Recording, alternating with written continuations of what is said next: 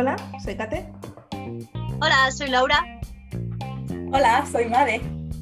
Y esto es Sin Manual. Hola, chicas. Buenas. ¿Qué tal? ¿Cómo estamos? Muy bien, muy bien. Eh, bueno, la gente que nos escucha no lo sabe, pero es viernes noche, noche de fiesta, y estoy muy contenta de estar aquí con, con vosotras. Además que sí, yo también. Eh, ¿os, han dicho, ¿Os han dicho algo vuestros amigos, vuestros conocidos de los que, los que nos escuchan, claro, de- del programa, del podcast? Buah, hay muchos comentarios, sí, sí, sí. Eh, hay comentarios de que cada uno ya vamos cogiendo. A mí me han llegado varios comentarios. Lo que pasa es que no nos mandáis los comentarios ni a Instagram ni a Facebook, nos mandáis audios o nos lo contestáis a nosotros por privado y tampoco es así la gaita. Tenéis que interactuar un poquito para que la peña se anime. Eh, a mí en WhatsApp y todo eso, pues me han, me han comentado amigos, ¿no? Pues que, que les gusta el rollo que llevamos, que los roles están ya estableciendo un poquito, que es como si estuviesen escuchando a tres amigas hablando y, al- y a eso a algunos les mola y les hace gracia, pero a otros les parece que es como meterse, ser un poco cotillas. Pero eso es bueno. No sé, Coti- ¿Cotillos? ¿Por qué? porque es como si estuvieses escuchando detrás de la puerta. Esa es la, la descripción que me dieron. Y dije, bueno, pues a ver, si España es el país del sálvame, ¿cuál es el problema? Pero bueno, yo qué sé, me, nos dieron, me han dado ideas, me han dado temas. eh, yo qué sé, la verdad, qué guay, ¿a vosotras? Sí. Sí, para mí más o menos lo mismo también. Es eso, que parece que son conversaciones entre amigas, es lo que me han dicho. También parece que hace gracia lo berenjenales que nos metemos. Que, a ver, ¿Quién lo iba a decir, verdad? No sé si nos hemos dejado alguno por, por, por ahí, pero vamos que en no sé cuántos capítulos llevamos, eh, siete, ocho, no sé en qué punto estamos, pero vamos que hemos hablado de to- todo, la típica, ¿sabes la típica lista de cosas que te dicen cuando conoces a alguien por primera vez? Pues no hables de religión, de racismo, de tal, porque son un poco, son temas muy delicados, de política también, pues ahí, toda esa lista, ahí vamos nosotras. Pero bueno, hay que, son temas que hay que hablar y nadie se da por ofendido y si, y si alguien se da por ofendido, pues que sepa siempre que son nuestras opiniones, obviamente. Y es una conversación pues entre nosotras, que nos encanta que las escuchéis, pero eso son opiniones y, y esperamos que no, que nadie se ofenda porque, porque es lo que hay. Y que para eso está eso, que nos comenten y nos digan su opinión, porque para uno se enriquece escuchando las opiniones de los demás. Efectivamente, efectivamente, em, sin, sin duda, vamos. Em, hubo uno- una persona que sí que nos escribió por los canales oficiales recomendados, em, que fue por Instagram. Eh, nos envió un mensaje por Instagram respondiendo a un par de preguntas que hicimos hace unos días, bueno, hace, hace unas semanas, mejor dicho. Em, ¿Y os apetece que os las lea? Sí, Mm, por claro. A la pregunta de cómo sería mi entierro, este amigo nos dice, todos nos vamos a morir, como decíais en el programa, pero tras sufrir depresión y ver ese momento cerca, una vez que lo superas y tienes ganas de vivir, me cuesta plantearme esta cuestión. Eh, diría que la opción de para ese recuerdo, la contemplo y lo que sí tiene claro nuestro amigo es que no quiere nada religioso y tampoco quiere incineración, si no, lo- si no lo he entendido mal que creo que es la opinión que tenías tú, Mari, también, ¿no? Que, que te quemen no, no es una opción. Ah, Estoy de Eh, acuerdo, que nos coman los gusanos es mejor. mucho mejor, mucho más glam- glamuroso, ¿dónde va a parar? ¿Dónde va a parar? Y lo otro que decía de que la idea que le gusta es la, es la que os comenté yo, que nadie sabe convertirme en árbol. Que yo os dije que era una buena idea, no os pareció bien, pero como veis, hay más personas que, que se van a convertir en, en árbol conmigo también. A ver, no es que no nos pareciera bien, pero es que a ver dónde te plantaban y está el tema de la desertización y el cambio climático y claro, ese árbol al final se puede llegar a morir. No sé, es que había ahí, yo veía lagunas, tú también veías alguna, ¿no, Madre? Sí, sí, sí. A mí eso, es- especialmente también lo de los perros, ¿no? Que te vayan y te hagan pipí ahí todas las horas para marcarte. Otra cosa, igual. Perros, perros haciéndote pis, gusanos devorándote los ojos. A mí es que los dos me parece... Hay un mini punto para Catherine, eso sí que es como es. Entre los Mm. perritos haciéndote pipí y los gusanos comiendo los ojos, mm, está ahí complicada la cosa. Con el perrito, ¿eh?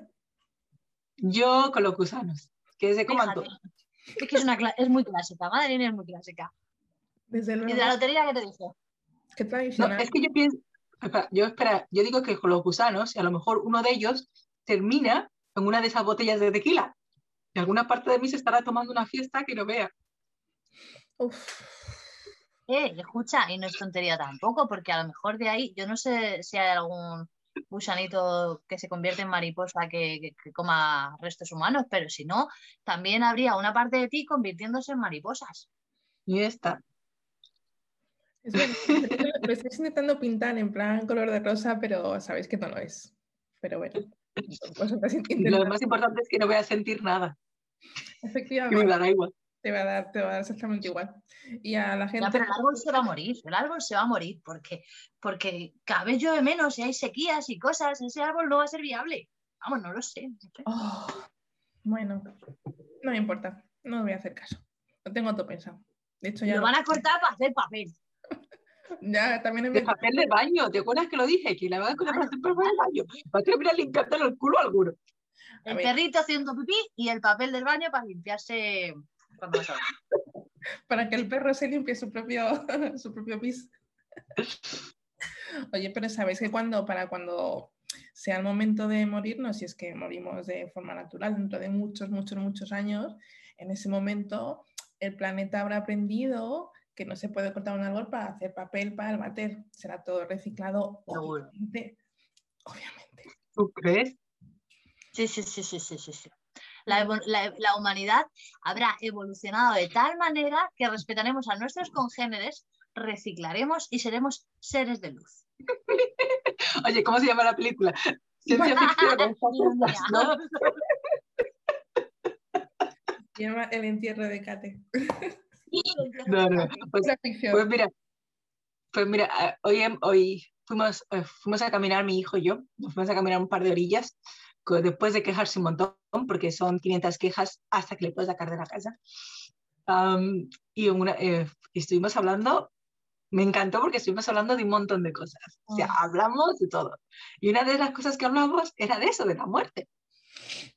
Bien, bien. Y hablábamos de la muerte, pero en plan de que, que crees que es lo que pasa, en tema de religiones. ¿Sabes? ¿Qué pasa? ¿Que crees que si te mueres, te mueres y ya no hay más? ¿O te pasa algo, te conviertes en otra cosa y tal? Pero una de las cosas que salió de la conversación, que me pareció graciosa, es que, ¿qué pasaría si se pudiera ah, traspasar un cerebro de una persona a la otra? Y pues, pues muy gracioso. Y empezamos ahí, vamos, que terminamos haciendo una sola película. Otra no película. Eh, sobre este tema, yo he visto una serie hace poco, una mini miniserie. ¿Cómo se llamaba? Eh, se llamaba, eh, bueno, en inglés, Behind Her Eyes, detrás de sus ojos. ¿La has visto en. Netflix? Pues Sí. era, pues bueno, un No. poco resumen, pero sin daros muchas pistas por si alguien la quiere ver, está muy bien. Es muy cortita y una de las cosas que pasa en algún momento, no doy más detalles, es que hay una, una cierta como tran- transición de la personalidad y del cerebro de una persona a otra, ¿no? Y, y es eso lo que tú has dicho, pero es... Sí, pero eso es muy limpio. Lo que nosotros estábamos diciendo en plan de, realmente, de lo mismo que puedes hacer un trasplante de corazón y de todo, poder trasplantar un cerebro Vale, vale. de una persona de-. Cuando ha dicho lo de muy limpio, me he imaginado que le abrían al señor por aquí, lo desenroscaban, sacaban el S y metían otro cerebro. Y claro, me he imaginado ahí todo chorreando de sangrecilla en plan, Pero no menos limpito. limpio. Todo limpito, con su Sí. todo bien, todo higiénico. Eh, hombre, no sé, en algún momento, en el momento en el que la humanidad solo use papel de baño reciclado, también harán trasplantes de cerebro sin ningún tipo de problema. A mí que me pongan uno, uno que piense mucho, pero no demasiado, para que no se agobie.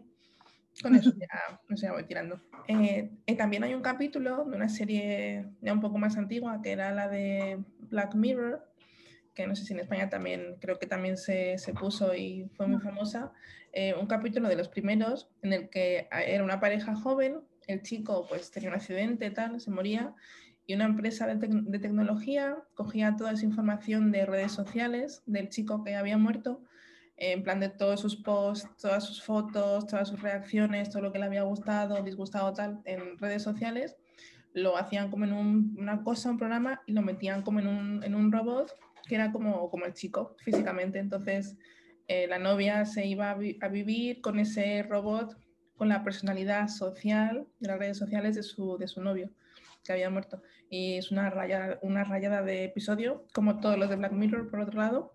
Pero también era muy curioso, ¿no? Ver cómo intentar o, o asumir que una persona tiene la misma personalidad en la vida real que en sus redes sociales y eso. Y era muy interesante. Una rayada, como decía, pero interesante. No sé si lo habéis visto.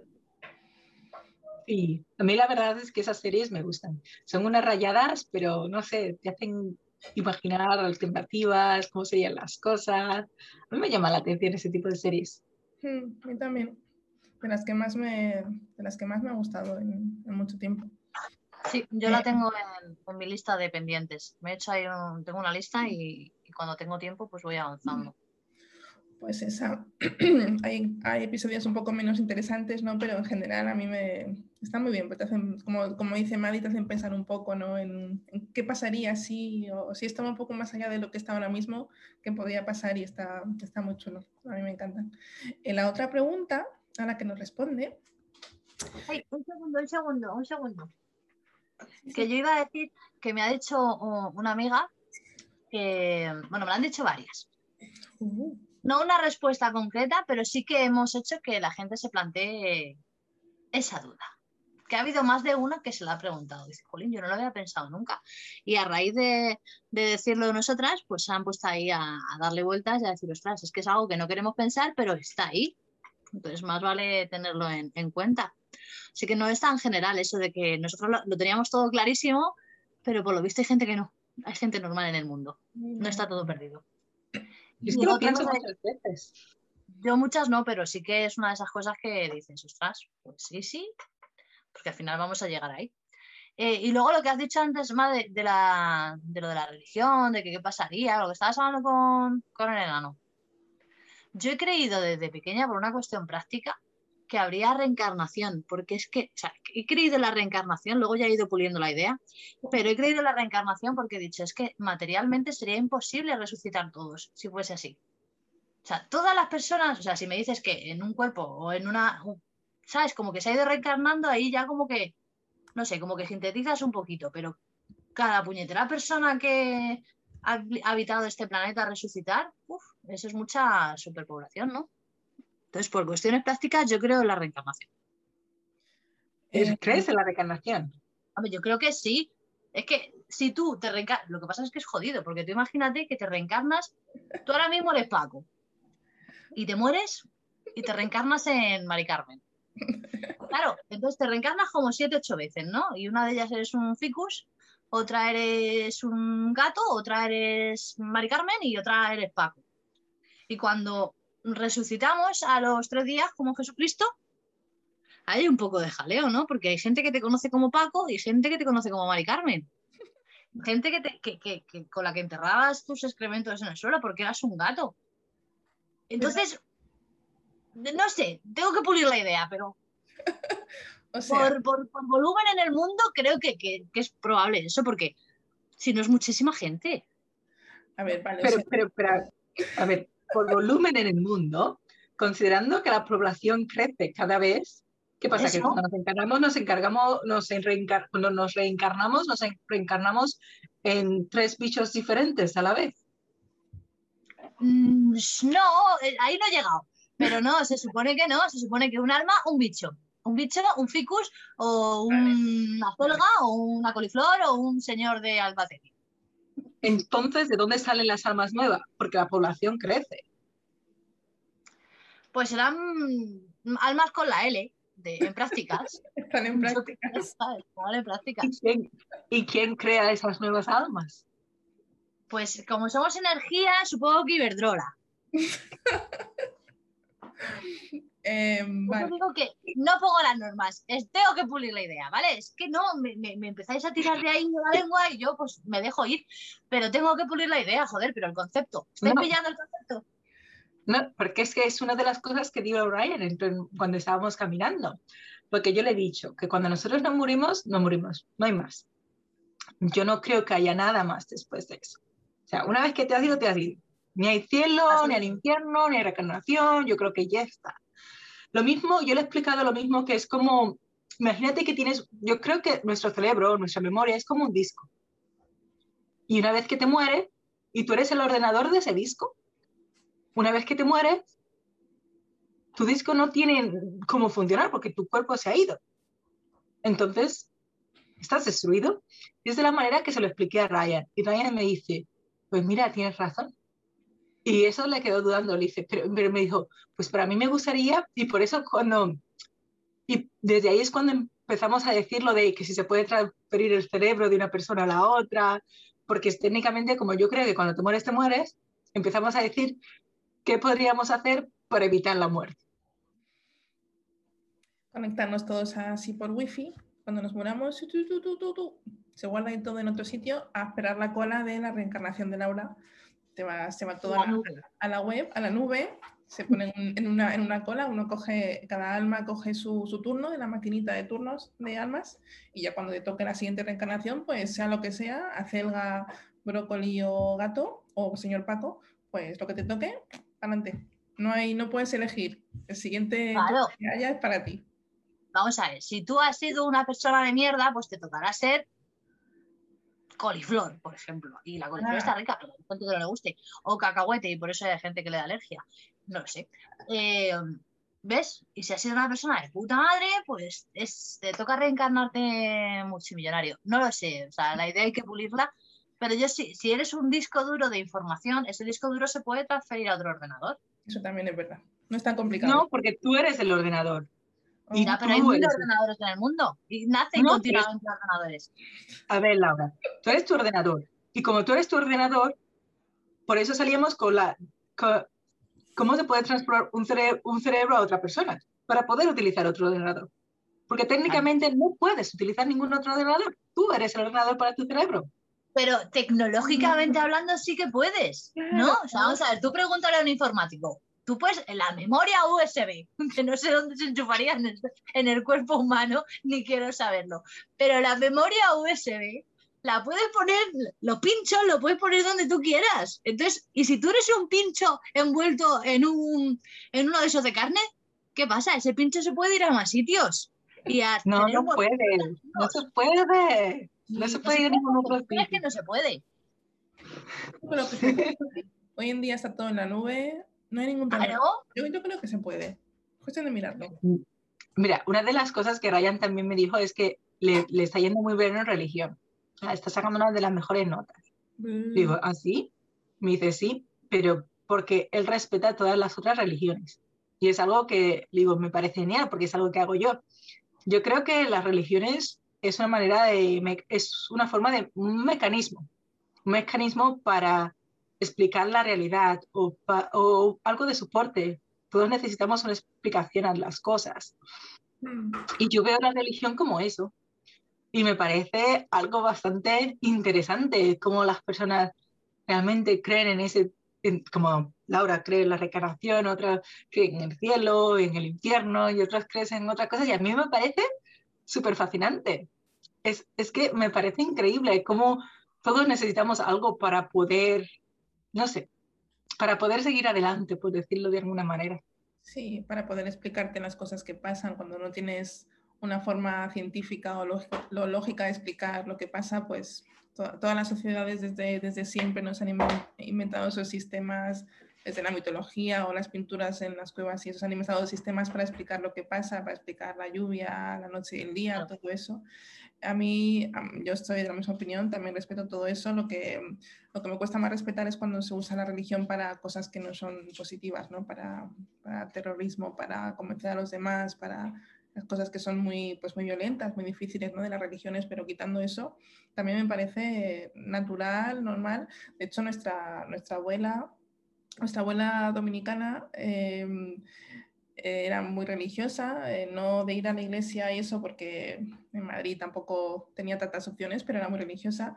Y hay mucha gente, creo que más que en España, mucha gente de República Dominicana que también es pienso, mucho más religiosa que la gente en España o aquí en Inglaterra.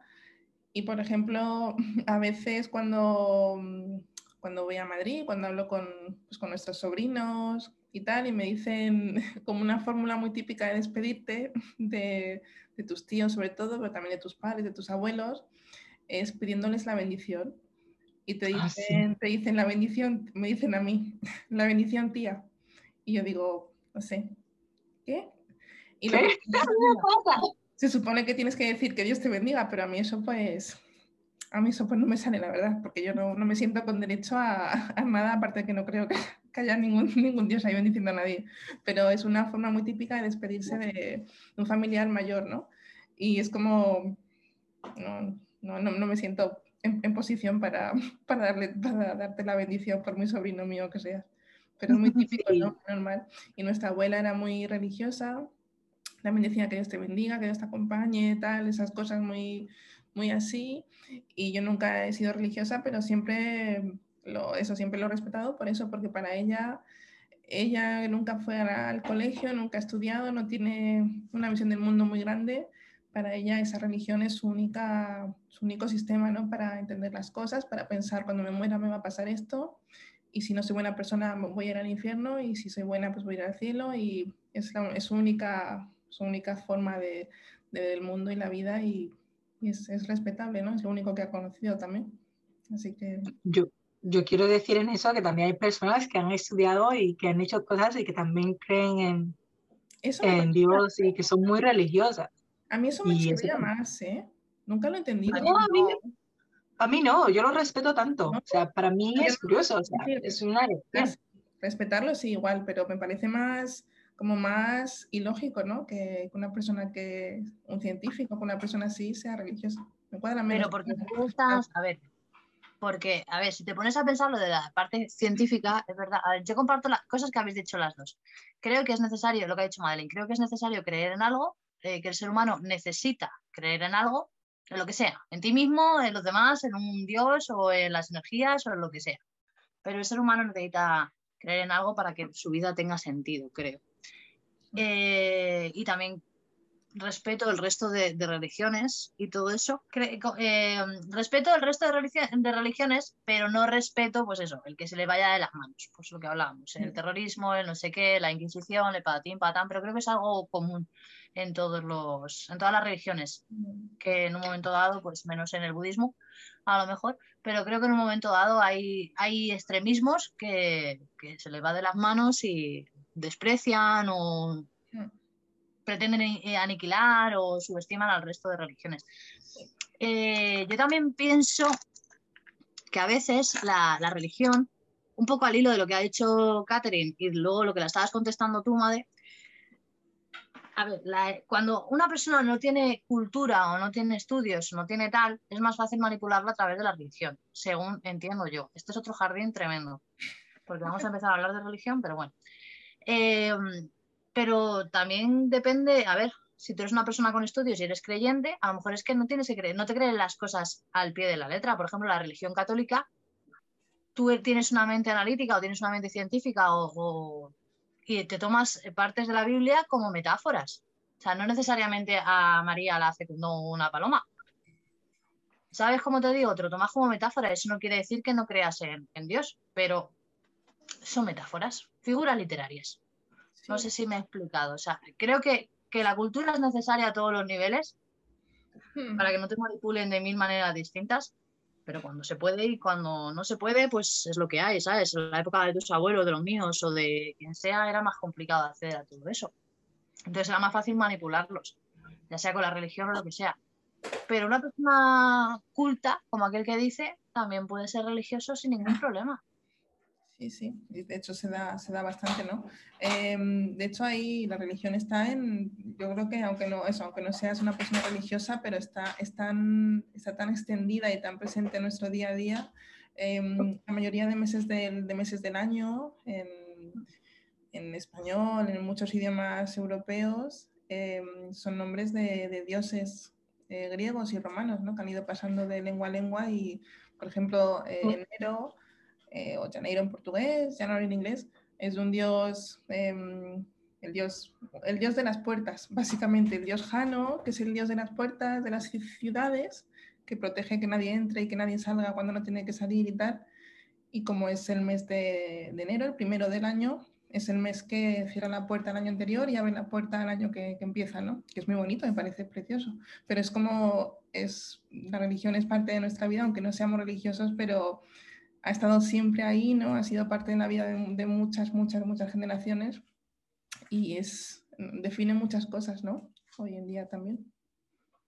Pero yo creo que es por, yo creo que es por eso, porque necesita, el ser humano necesita creer en algo, igual que era para lo que has dicho, para explicarse la lluvia o para explicarse el cambio de estaciones o la noche y el día, pues necesita creer en algo. Los días de la semana también son, también son reflejo de, eso, de las mitologías que nos han ido acompañando, las religiones que nos han ido acompañando. La religión católica también absorbe mucho de, de todo eso, o sea, es que en realidad eh, somos todos un poco primos hermanos.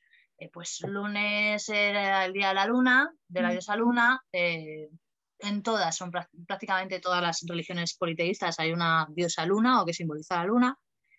Martes, pues de Marte, el dios de la guerra. Miércoles, pues de Mercurio. Y, así. Entonces, no sé, creo que, que, lo ideal, el punto, yo no es que crea la reencarnación como te he dicho antes, pero sí que he ido sacando un poquito, como he dicho antes, tengo mi, mi paranoia, pero sí que he ido sacando un poquito de cada cosa que es lo que para mí tiene relativamente sentido. Y sobre todo, creo que para uno tiene que tener sentido, pero lo que a mí me vale a ti no te tiene por qué valer. Exacto. Y lo tengo que respetar y tú me tienes que respetar a mí, entiendo yo. Mm, esa es la clave. Para mí, personalmente, yo te digo, yo no tengo ninguna religión yo, mi hijo, en un momento, yo sin creerlo, mi hijo en un momento sí que empezó a, ir a la iglesia católica porque su padre se casó con una chica y su familia, la, esta chica con la que él se casó, que están todas ellas juntos, son muy religiosos, en plan de que van todos los, todos los domingos a la iglesia. Y ella llevaba a mi hijo a la iglesia y todo. Y yo le dije que no tenía ningún problema. Y mi hijo empezó a, cuando era pequeñito, empezó a creer en Dios. Y tuvimos la conversación de que yo le decía, mira, tú eres libre de... Yo no.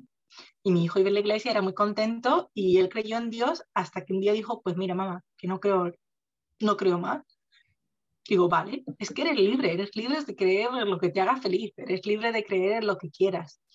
Y es, pero lo más importante es que sea respetado, para mí, en mi punto de vista, y que no hagas nada, y que no hagas daño a nadie, ni que le intentes imponer tus creencias a nadie.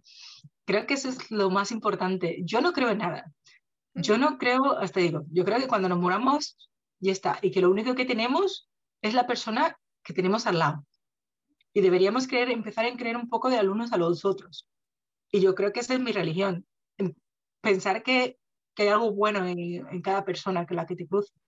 Pero eso es un poco como lo del tema de las energías. Yo le he hablado con, con Mazo de Peña. A ver, es que me, lo que dices me evoca un poco el tema de las energías. El tema de que somos energía y tu energía con la mía actúa de una manera.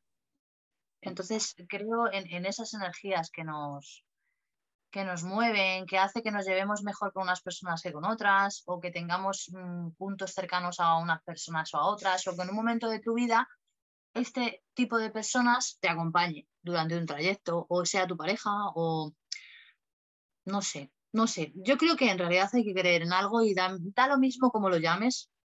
Eh, a mi hija también le pasó. Y creo que está muy bien el punto ese de decir, infórmate, eh, culturízate, eh, investiga y luego ya tú sacas tus propias conclusiones porque son las que te van a acompañar no toda la vida. Mm, durante el tiempo que vayas evolucionando y aprendiendo, porque todo eso cambia. Lo, bonito y lo chulo es eso, evolucionar en todo, a todos los niveles.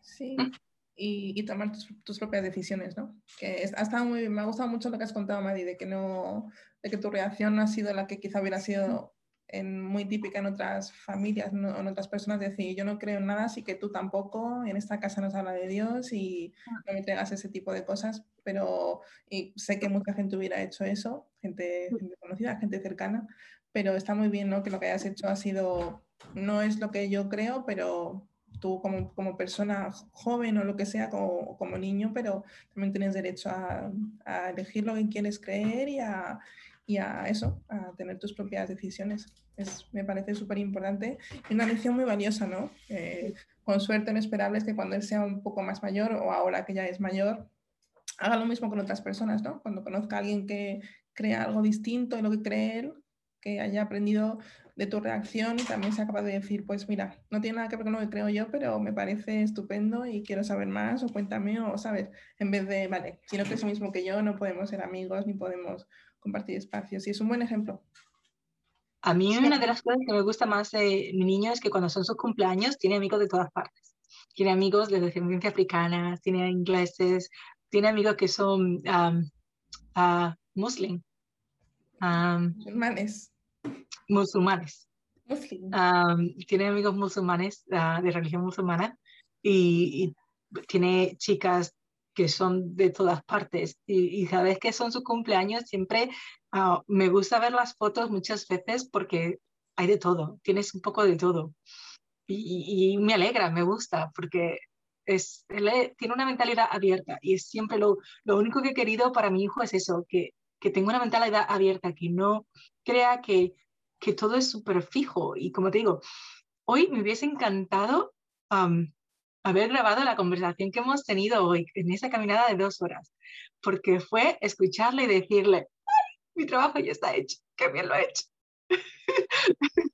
Porque fue un plan de decir, de, escucharle, la manera de escucharlo, la manera que tiene de pensar, la, mente tan abierta que tiene.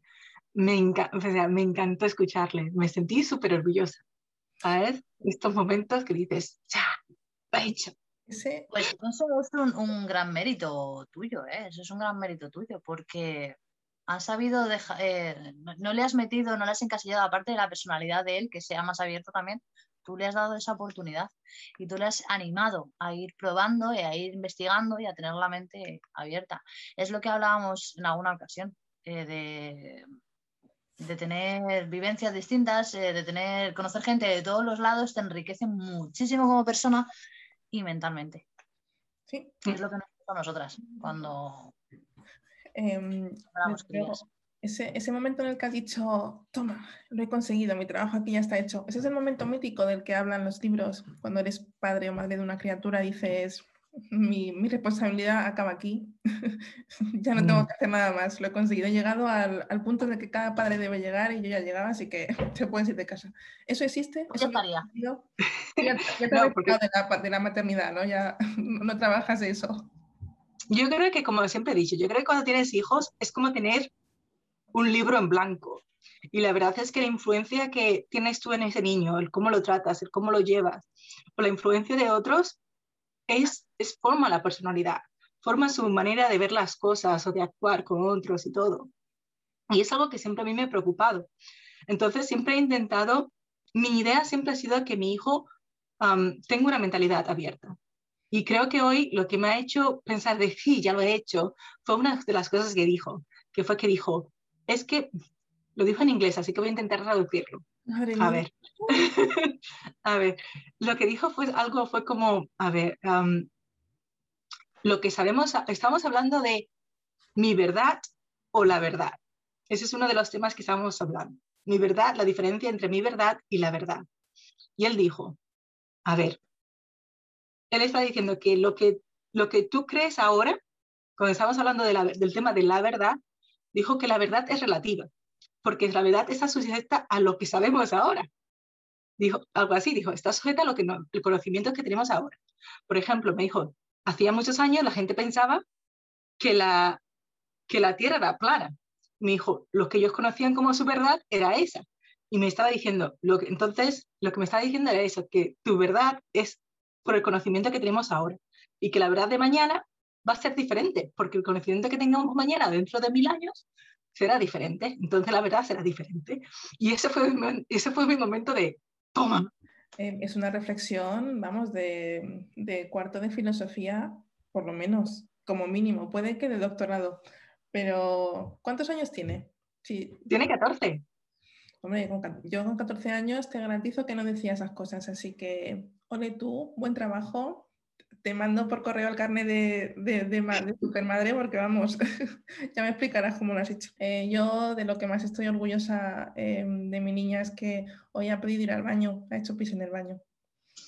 ¡Yay! es a, otro nivel, pero vamos, yo casi, yo casi lloro, yo me emociona mucho, pero bueno, vamos. Ah, es muy importante. Tiene ya 15 años, no, no, tiene 3. pero ha sido, ha sido un momento también, me he sentido igual, de orgullosa que tú. Pues ya que estáis tocando los temas de la, de la orgullosidad, yo me siento a menudo orgullosa de ella. Sí. Cuando, cuando te hace los macarrones para comer, ¿no? Sí, también. También. Pero no, pero en serio sí, me siento orgullosa a veces de ella. Otras veces la, la he colgado por las orejas, pero por norma general me siento muy orgullosa de ella. Por los pensamientos, eh, la mente abierta, eh, yo qué sé, la capacidad de análisis de las cosas. Eh, porque lo, lo ideal es no, in, no influirles o influirle lo menos posible, porque al final sin querer, a lo mejor influyes en, verte es un espejo, ¿no? Pero, pero me gusta que tenga la mente abierta y que no se atene a su propia opinión. Le guste conocer, tenga ese sentido del humor especial y le guste conocer otras opiniones, otras cosas. Para ella, por ejemplo, uno de los, de los hitos eh, religiosos que tuvo en su momento, y ahora si estuviese delante lo contaba, eran que dijo yo, aquí hay algo que me falla. Cuando le preguntó a su profesora de religión que si los animales iban al cielo. Y le dijo que no porque no tenían alma. Y entonces ahí empezó a, Dijo, a, a su, su castillo ahí como decir, mmm, espera. Un momento.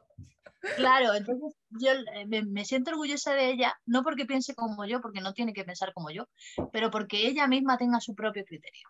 Me gustan esos momentos en los cuales ves que tiene su propio criterio y muchas veces no es el mismo que el tuyo.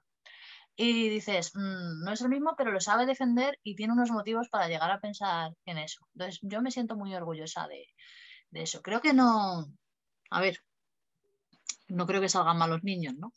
ya los hemos soltado y ya a ver lo que pasa. Pero bueno.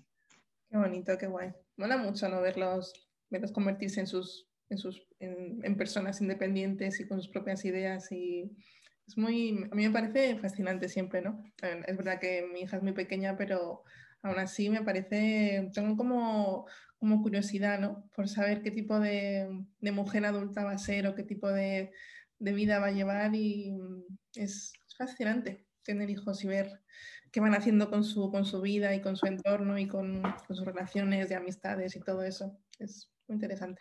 A ver, yo creo que es fascinante lo que estás diciendo, pero también es lo más difícil. No sé si con, estaréis de acuerdo conmigo, concordaréis conmigo, pero creo que es lo más difícil que eh, hemos hecho nunca o que puede hacer una persona nunca. Creo que es, no sé, puedes hacer la Torre Eiffel puedes pisar la tierra, o sea, la luna, eh, puedes lo que tú quieras, pero educar a un hijo y que sea una persona de bien, porque si es un psicópata, pero te da nietos, o lo que sea, pues vale. Pero una persona de bien o una persona con su propio criterio, wow, ¿eh? Wow. Cuando tú dices una persona de bien, ¿qué quieres decir? Porque, a ver, el bien es algo, como digo, depende del... Sí, depende. No, me refiero a una persona con valores. Ahora bien, tus valores son tus valores. Yo no te voy a decir cuáles tienen que ser. Pero me refiero a hay valores que son universales. Pero una persona, eh, no sé, con unos valores, con un respeto, con una, no sé, es que no sé cómo explicarte exactamente.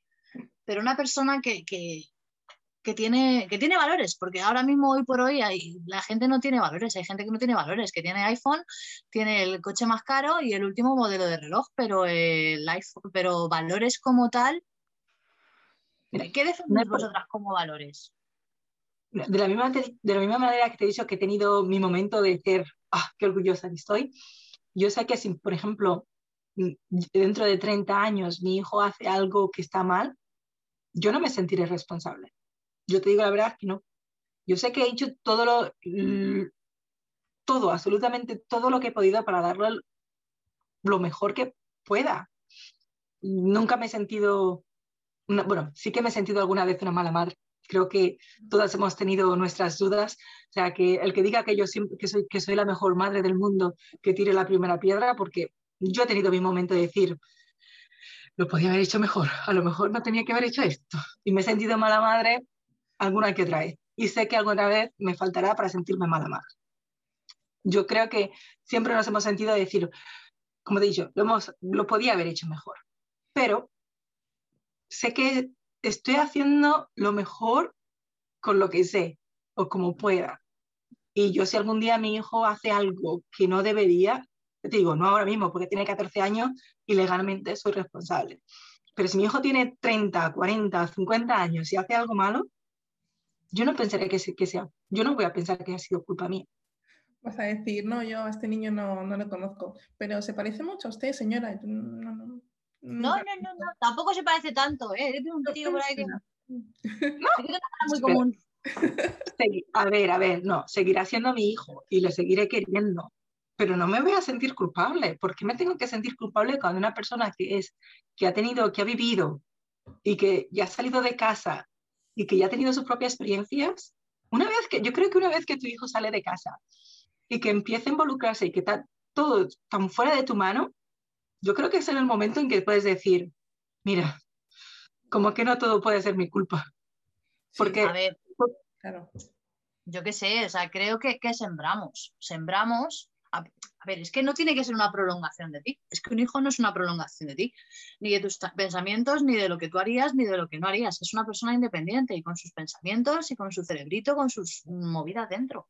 Entonces, claro, tú no puedes ser responsable de los actos de los demás. Y tu educación, tú tienes tres hermanos y los tres son cada uno completamente distinto del otro y han recibido la misma educación.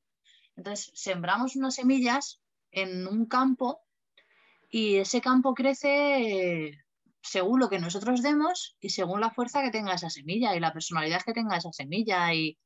Entonces, no todo está en nuestras manos. O sea, tú puedes darle la mejor educación para ti y a tu hijo y que salga radicalmente opuesto o que sea un terrorista. Mm, Pero has dado lo que para ti era lo mejor, lo que has dicho tú, con lo que sabes y con lo que tienes. Es que es muy complicado. Por eso te digo que para mí es lo más complicado que puede hacer una persona. O sea, puedes componer la quinta sinfonía de Beethoven. Eh, y Beethoven estaba solo. Pero criar un hijo, oh, amiga, o sea, criar un hijo, tenerlo y soltarlo ahí al aire, vale, pero tener un hijo y criarlo y educarlo, ¡puf! Es cuestionarte todos los días muchas cosas. Una gran responsabilidad, ¿no? Es una, tienes, tienes en tus manos la, responsabilidad de, criar a alguien que va a ser la pareja de alguien, el padre o la madre de alguien cuando sean mayores, el mejor amigo de alguien, o sea, tienes... Em, la responsabilidad de que esa persona sea, pues, como tú dices, con los valores que, que sea, que respeta a los demás, o que sea, pues, eso, un psicópata o alguien que no es capaz de, de tener ese tipo de comportamiento. O sea, tienes pues, una responsabilidad. Yo siempre pienso que debería ser un trabajo totalmente remunerado a tiempo completo, porque es una responsabilidad enorme y es un trabajo enorme en todos los sentidos pero a la vez es lo que dice Madeline, o sea, es una responsabilidad, pero no todo es responsabilidad tuya, es también lo que está diciendo ella. A ver, evidentemente si hay un entorno negativo, tú le enseñas cosas negativas a tu hijo, pero no todo es 100% responsabilidad, es responsabilidad de él y que haya hecho con lo que, te ha, con lo que ha aprendido y con lo que tú le has enseñado. A lo mejor no ha hecho nada, a lo mejor no lo ha filtrado, a lo mejor no... Mm. Es muy complicado. A ver, yo lo que quería decir es que yo creo que a ver, sí que somos responsables de nuestros niños, pero yo creo que también todos hemos llegado a un momento en que todos hemos crecido con nuestros padres, hemos estado en casa y que nuestros padres nos han dicho, tienes que regresar a estas horas, tienes normas a las que seguir. Y sí, en ese momento yo creo que estás siguiendo las normas de tus padres, de lo que te dicen, de cómo comportarte. Pero una vez que dejas casa, tu casa, o sea, una vez que ya no, estás, no están tus padres, no están esas normas, yo creo que la gente que tienes alrededor es la que, la que te educa, la que te da lo que te falta, la manera que ves cómo tus amigos se comportan, reaccionan. Y yo creo que eso también te educa muchísimo. Y por eso es una de las razones también por la que digo que no, si mi hijo hace algo malo dentro, una vez que se vaya de casa, dentro de 10 años, dentro de 20 años, por eso digo que también no me voy a, no me voy a sentir que es culpa mía. Porque yo creo que el exterior, una vez que nos vamos de casa, creo que ese, esas situaciones ese, nos, nos, educa mucho y forma parte también de nuestra, de nuestra personalidad y de cómo somos o cómo reaccionamos. Yo em, pienso sí y no. O sea, sí que creo que el entorno y creo que todo nos educa. todo, las vivencias, el entorno, los amigos, la gente con la que te juntas, las experiencias, sí. Pero no creo que sea en el momento de que te vayas de casa. Desde el momento en que dejas tener, empiezas a tener un criterio o una personalidad, todo suma. O sea, eh, tú eres la misma persona de cuando te fuiste de casa, eres Madeline, pero has ido evolucionando. Pero es que has evolucionado con eso y has evolucionado con las cosas que te ha pasado estando en tu casa, de manera personal y las mismas cosas que te hayan pasado a ti me han podido pasar a mí, por ejemplo, ¿eh? Y yo no las he absorbido de esa manera o no he aprendido de esa manera. No sé si me explico. Creo que de la esponja que somos cada uno está formada de muchas cosas y que cada cosa que le viene la absorbe de una manera u otra en base a su personalidad y en base a lo que está formado. No, no, o sea, no creo que cuando salga de tu casa, o sea, hasta que estás en tu casa es más o menos responsabilidad tuya. No, tus padres te pueden dar unas pautas, tú puedes ver, pero también estás juntándote con amigos mientras estás en tu casa o estás viendo la tele, que al final es sociedad. Eh, todo te forma y las vivencias dentro de tu casa, fuera de tu casa, eh, donde sea, son las que te forman también. O sea, no es que digas, no se le puede echar la culpa a nada en concreto. Es que los amigos, ya, pero es que yo no he educado a mi hijo para que se vaya con amigos que son drogadictos, como aquel que dice. No, pero es que tu hijo tiene su propia personalidad y ha desembocado en eso por el aprendizaje que ha tenido en su vida. No sé si me explico. Sí, te explico. Y estoy de acuerdo hasta cierto punto. Porque yo te digo, yo creo que cuando estamos en casa, yo creo que nuestros padres nos dan como un, como un, un, soporte moral, de decirnos lo que está bien, lo que está mal, como que son unos guías y nos indican más o menos, nos guían. Y yo creo que eso nos ayuda hasta cierto punto y sí, es algo, como tú dices, es como una base que nos llevamos. Pero una vez que salimos de casa, nuestras experiencias, nuestras vivencias, el no tener a alguien que te diga, vete por aquí, vete por allí, no tienes ya ese guía. Entonces te tienes que... el código penal. Todas esas. sí, el código penal es un buen guía, no sé. Pero por eso me refiero, pero yo creo que yo, por ejemplo, yo me veo hoy en día la persona que soy y sé que soy totalmente diferente a la persona que salió de mi casa, pero totalmente diferente. Pues yo creo que en esencia eres la misma persona, pero son las experiencias las que te han cambiado. Hubies, y que, que, dependiendo de las experiencias que tú hayas vivido, ahora mismo las que has tenido aquí, las que has tenido allí, las que has tenido todo lo que has ido viviendo es lo que te ha cambiado, independientemente que estés en tu casa o que estés en, España o estés en Teruel. O sea, las circunstancias que has ido viviendo es lo que te ha ido formando tu personalidad y tu carácter, pero eres la misma persona, solo que con otras fortalezas, otras debilidades, otros aprendizajes. Teruel está en España. ¿Eh? Teruel está en España. Mira, aquí la lista que tú lo sabes. Ya, a ver, quédate con el concepto. El concepto es el concepto. Concéntrate, concéntrate. El concepto. Ver, es importante.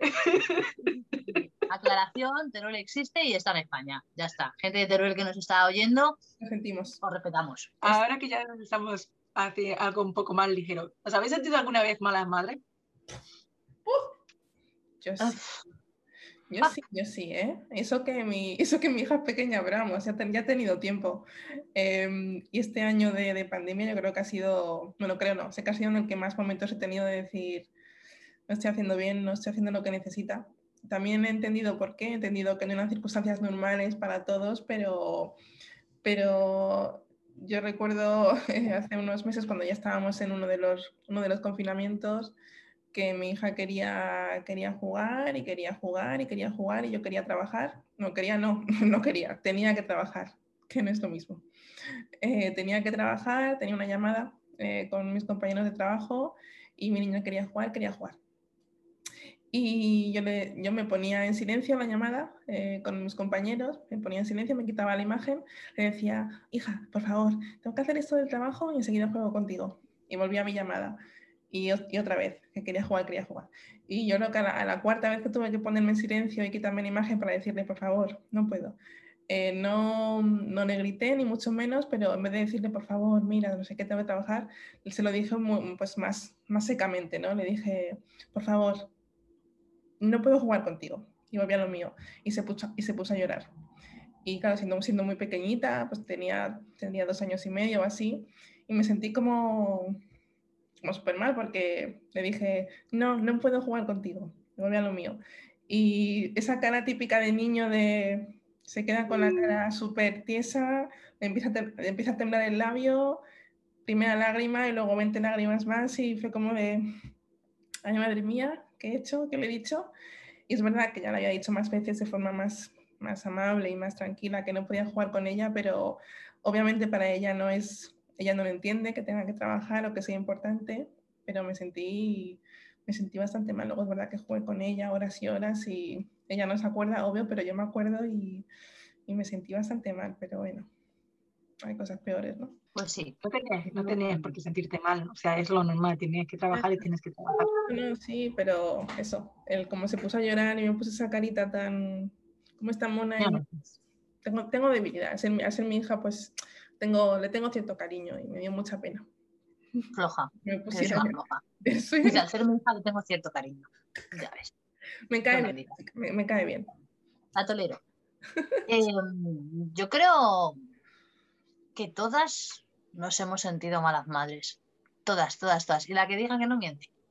Porque tendemos a compararnos y nos comparamos en general. Y que, a ver, al querer darle lo mejor a nuestros hijos, creemos, creo que socialmente, eh, darle lo mejor a nuestros hijos es decirles que sí a todo para que no lloren, no hagan berrinche y no tal y cual. Y eso no es darle lo mejor.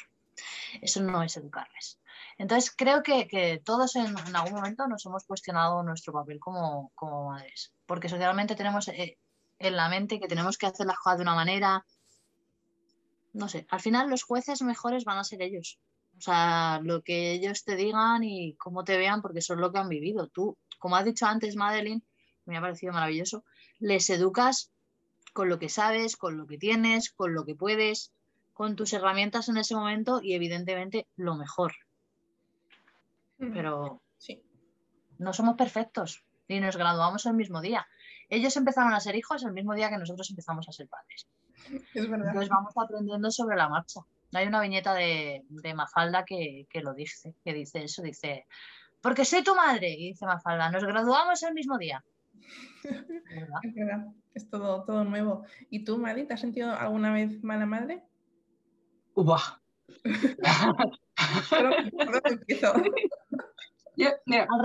¿Alguna vez te has sentido buena madre? Sí, también, la verdad es que también, sí, también muchas.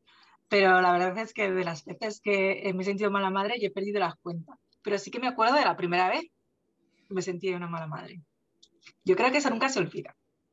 Yo la primera vez que me sentí mala madre, creo que Catherine estaba aquí. Ah, nos estaba visitando. Y fue que cuando mi niño se cayó de la cama. Oh. La primera vez que se cayó de la cama. Yo no paré de llorar. Él paró de llorar, pero yo no paré de llorar en todo el día. Y el niño consolándola a ella. Mamá, no llores, no llores, que no me he hecho daño. Era muy pequeño, pero si hubiera podido, seguro que, seguro que te hubiera consolado. Yo estaba allí con vosotros y también, oh. de, hecho, de hecho, hay veces que me acuerdo. Hoy, que han pasado, no sé si 10, 11, 12 años de eso, a veces que me acuerdo y me siento súper mal, porque se hizo una, una rajita en el labio y no, era muy pequeño, o sea que han pasado ya prácticamente 14 años, porque tendría unos meses, o sea, cuando empiezan, tendría unos 3 o 4 meses, cuando se empiezan a, dar las vueltas y a girarse, o sea, se cayó la cama, era muy pequeñito. Y se cayó de la cama por la, primera vez que se cayó de la cama. Y, y, yo no paré de llorar, no paré de llorar en todo el día, en plan de que, madre, madre, ¿cómo he podido no dejar de mirarlo por un segundo y se ha caído de la cama? Me sentí Además que fue, fue literal, o sea, creo que estábamos arreglándonos para salir ya, nos íbamos a, a un tren o al avión, que ya yo, ya yo ya me iba a casa o algo, me a llevar al aeropuerto o algo, y fue, saliste de la habitación a por algo, volviste a los tres segundos y se había caído, o sea, fue literal, segundos, pero sí, tan pequeñito, a veces no necesitan tiempo para, para moverse, pero fue, sí, hasta yo me sentí mala madre y no era su madre, no te digo más. A mí, pues escucha, lo estás contando y me estoy sintiendo mazo de mala madre. Mi tú, mi tú. Fue muy triste, mi Pero aprendí mi lección. Esta vez era cada vez que mi hijo estaba en una cama, ponía cojines en todas partes. Le pegaba con velcro a la concha. Ahí, no te muevas, niño. Y el niño así. no, te lo juro. Me volví en plan de que estaba en una cama, estaba en cualquier sitio, o cuando, incluso cuando empezó a dormir en su cama, su propia cama. Él tenía la, la esta que le pones para que no se caiga. Pero después, por si acaso pasaba algo, también ponía un montón de cojines por alrededor. O sea, me volví en plan de que eso no me volvió a pasar nunca. cojines, esos cojines estaban forrados con plástico de burbujas, por si acaso. Oye, que nos estamos quedando sin tiempo. A ver, bueno, ya no nos va a, ti- no nos va a dar tiempo de hablar de la segunda pregunta que nos, que nos contestó mi amigo, pero os leo la respuesta y si queréis otro día ya lo comentamos o no, depende de lo que, de lo que os apetezca, pero bueno, por lo menos que, que no se quede la gente con ganas de saber lo que nos dijo a la otra pregunta que era, em, ¿qué harías si te tocara un pastizal, una lotería de muchísimos millones? Y lo que nos ha dicho es esto. Hace unos días, viendo el programa Boom de Antena 3, que tiene como bote casi dos millones y medio de euros, no, sé si esto todavía es correcto, porque hace unos días que nos lo dijo, pero imagino que sí. Eh, le decía a mi madre que ganaría tiempo, es decir, con esa cantidad no dejaría de trabajar por el momento. Si la cantidad fuese mayor, creo que me construiría una casa en un pueblo previamente estudiado de Cantabria o del País Vasco, con el mar cerca y a vivir sin grandes lujos, pero sin preocupaciones. ¿Qué os parece la respuesta? Sabio, sabio, muy sabio.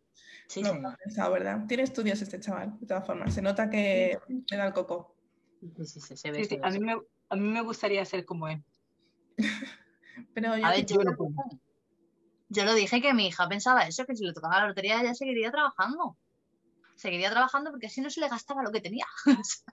Entonces, vaya, trabajas como de otra manera. ¿Sabes lo que nos pasa? Que es que nos liamos, nos vamos por los cerros de Úbeda y ahora que tenemos esta pregunta aquí tan maravillosa y podíamos seguir comentándola, pues ¿qué pasa? Que nos hemos quedado sin tiempo. Vale. no pasa El próximo día, todo el capítulo para lo mismo.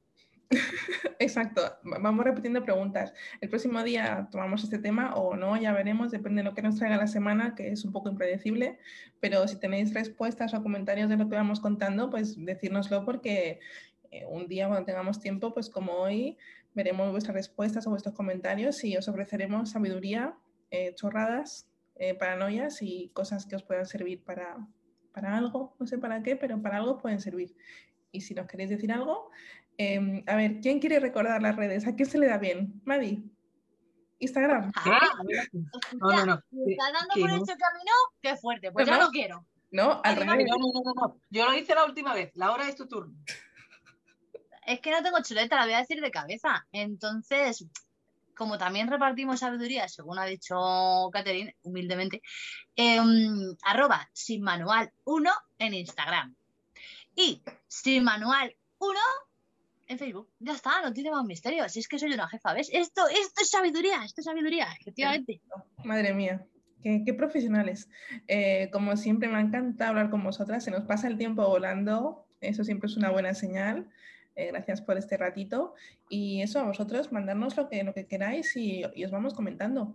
Eh, ¿Alguna última reflexión? Nos despedimos. Venga, va. Seguí siendo malas madres. Nos vemos Yo- pronto. chicas. reflexiono que, por favor, decirnos las cosas así para que las comentemos todos. No lo mandéis en audio o no lo mandéis en WhatsApp privado, que si queréis está bien, ¿eh? Si hay que elegir, preferiría que lo dejeseis en, en Insta y, y tal, pero que si no, que comunicaros, hablar con nosotras para que podamos seguir divagando. Os queremos. Adiós. Adiós, que tengáis una buena semana.